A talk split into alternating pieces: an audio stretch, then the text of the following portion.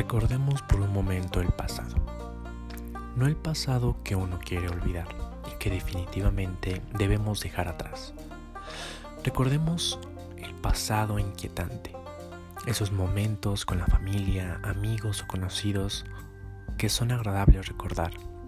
Platicarlos y reír por un momento.